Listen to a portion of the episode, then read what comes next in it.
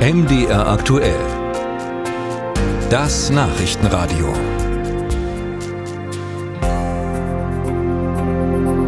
Krieg verändert sich und deshalb stellen sich auch immer wieder neue Fragen. In diesen Tagen ist die ukrainische Hauptstadt Kiew massiv beschossen worden von russischen Raketen.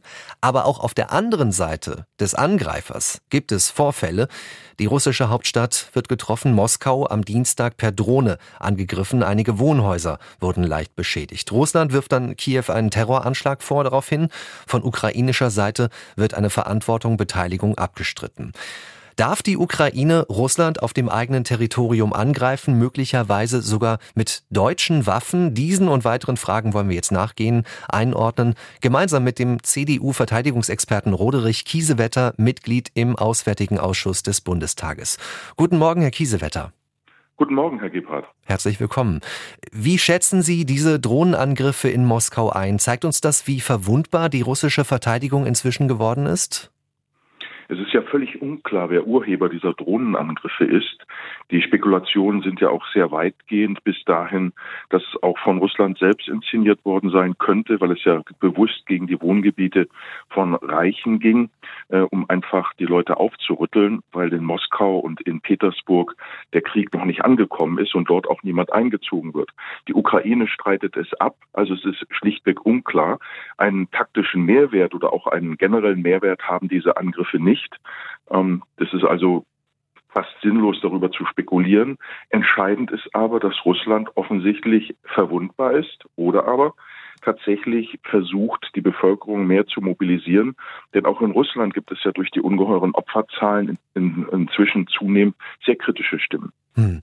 Also ich betone noch mal, wir wissen nicht, ob Kiew tatsächlich hinter diesen Angriffen steckt. Es gibt auch den Vorwurf, dass es eine False Flag Operation sein könnte. Trotzdem die Frage, was steht dazu im Völkerrecht? Darf die Ukraine, wenn sie tatsächlich dahinter stecken würde, zivile Ziele in Russland angreifen? Die Ukraine darf keine zivilen Ziele angreifen, aber die Ukraine darf alles, was verhältnismäßig ist, ähm, leisten im Rahmen des Selbstverteidigungsrechts der Charta der Vereinten Nationen. Da gibt es im Kapitel 7 den Artikel 51, wo es heißt, das Recht eines Staates auf seine Selbstverteidigung wird durch nichts eingeschränkt. Und dabei geht es vor allen Dingen um Verhältnismäßigkeit. Und es wäre natürlich zulässig, jetzt hat ja selbst der Verteidigungsminister am 20. April bei Maybrit Illner gesagt, dass die Ukraine beispielsweise Versorgungslinien angreift, Munitionsdepots, äh, Waffenansammlungen und ähnliches. Also zulässig wäre es, zumal ja Russland mit furchtbaren Terrorangriffen jeden Tag ähm, die Ukraine angreift. Ich selbst habe vor wenigen Wochen auch solche Angriffe in Kiew erlebt. Macht es denn einen Unterschied, ob äh, deutsche Waffen eingesetzt werden bei solchen Verteidigungen? Nein, mit der Übergabe an die Ukraine sind es keine deutschen Waffen mehr. Es sind dann ukrainische Waffen. Und die Bundesregierung hat ja sehr wohl überlegt, was sie der Ukraine gibt. Aber das ist dann in Verantwortung der Ukraine und vom Völkerrecht abgedeckt. Wenn wir das jetzt mal weiterdenken, also wenn die ukrainischen Streitkräfte tatsächlich dahinter stecken würden, erschüttert so etwas das Vertrauen in die Ukrainer, unabhängig vom Völkerrecht, könnte das für Kiew nach hinten losgehen, dass man möglicherweise die Hilfsbereitschaft des Westens aufs Spiel setzt? Ich habe ja gesagt, ich beteilige mich nicht an Spekulationen. Mir ist wichtig, dass unserer Bevölkerung klar ist, dass die Ukraine auf russischem Boden angreifen darf und dort, was völkerrechtlich zulässig ist, im Rahmen der Verhältnismäßigkeit russische Streitkräfte, russische Versorgungslinien, Betriebsstofflager, Munitionslager und vieles mehr. Das geschieht in einzelnen Bereichen äh, auf russischem Boden, aber vorrangig greift die Ukraine zu Recht zur Befreiung ihres eigenen Gebietes Munitionslager auf der Krim an, Treibstofflager in Donetsk und Luhansk, also in den besetzten Gebieten. Der Schwerpunkt der ukrainischen Angriffe geht ja auf die Befreiung der eigenen Gebiete. Und das muss man sich ja mal so vorstellen, dass die Ukraine jeden Tag hunderten Luftangriffen ausgesetzt ist. Allein vorgestern starb ein neunjähriges Kind und zwei Erwachsene mitten in Kiew, in der Hauptstadt. Aber rundum sind über 30.000 zivile Ziele zerstört worden und nur wenige hundert militärische. Es ist ein Vernichtungskrieg gegen die Existenz der Ukraine. Und da muss sich die Ukraine auch wehren dürfen, auch außerhalb ihres Territoriums. Sie hat aber nicht die Kraft und die Waffen dafür.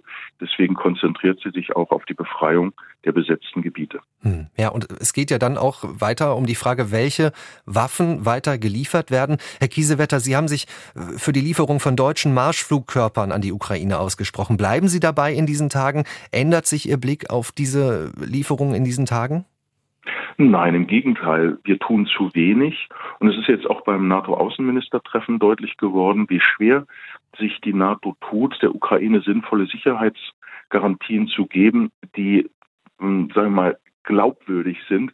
Es geht schlichtweg darum, dass die Ukraine in die Lage versetzt wird zu gewinnen. Und was mir fehlt in der öffentlichen Debatte ist, dass die Bundesregierung sehr klar sagt, was ist denn das Ziel des Einsatzes? Ein Kanzler sagt, die Ukraine darf nicht verlieren. Ein Verteidigungsminister sagt, die Ukraine muss gewinnen. Das sagen übrigens viele Nachbarstaaten, auch wie die Niederlande, Dänemark, wie äh, Großbritannien, wie auch Polen und die baltischen Staaten gewinnen, indem sie ihre Gebiete befreit und Russland muss verlieren lernen, indem sie ihre kolonialen Ambitionen aufgibt, indem sie ein ganz normales Land wird, das nicht das Existenzrecht von Nachbarstaaten abspricht. Das bedeutet also, um das zu unterstützen, müssen wir mehr tun. Dazu gehören auch Kampfjets, die zum Beispiel Dänemark und Niederlande liefern wollen, die F-16. Dazu gehören auch Marschflugkörper, die die Briten liefern und ich kann mir sehr gut vorstellen, dass Deutschland sich in der logistischen Unterstützung bei Jets, aber eben auch mit Taurus Marschflugkörpern beteiligt. Denn je länger der Krieg dauert, umso größer ist die Wahrscheinlichkeit, dass die Ukraine zerfällt und dass Millionen von Menschen zu uns kommen und auch, dass die Amerikaner sagen, die ja zwei Drittel der zivilen und militärischen Hilfe leisten, dass die Amerikaner sagen, Mensch, das ist ein europäischer Krieg, wir unterstützen nicht mehr. Und dann hat die Ukraine keine Überlebenschance. Deswegen ist auch eine stärkere Unterstützung von Deutschland ein Zeichen transatlantischer Lastenteilung und eine Zukunftsperspektive für die Ukraine. Was sollen denn die Leute dort bleiben, wenn sie wissen, dass ihr Land keine Zukunft hat?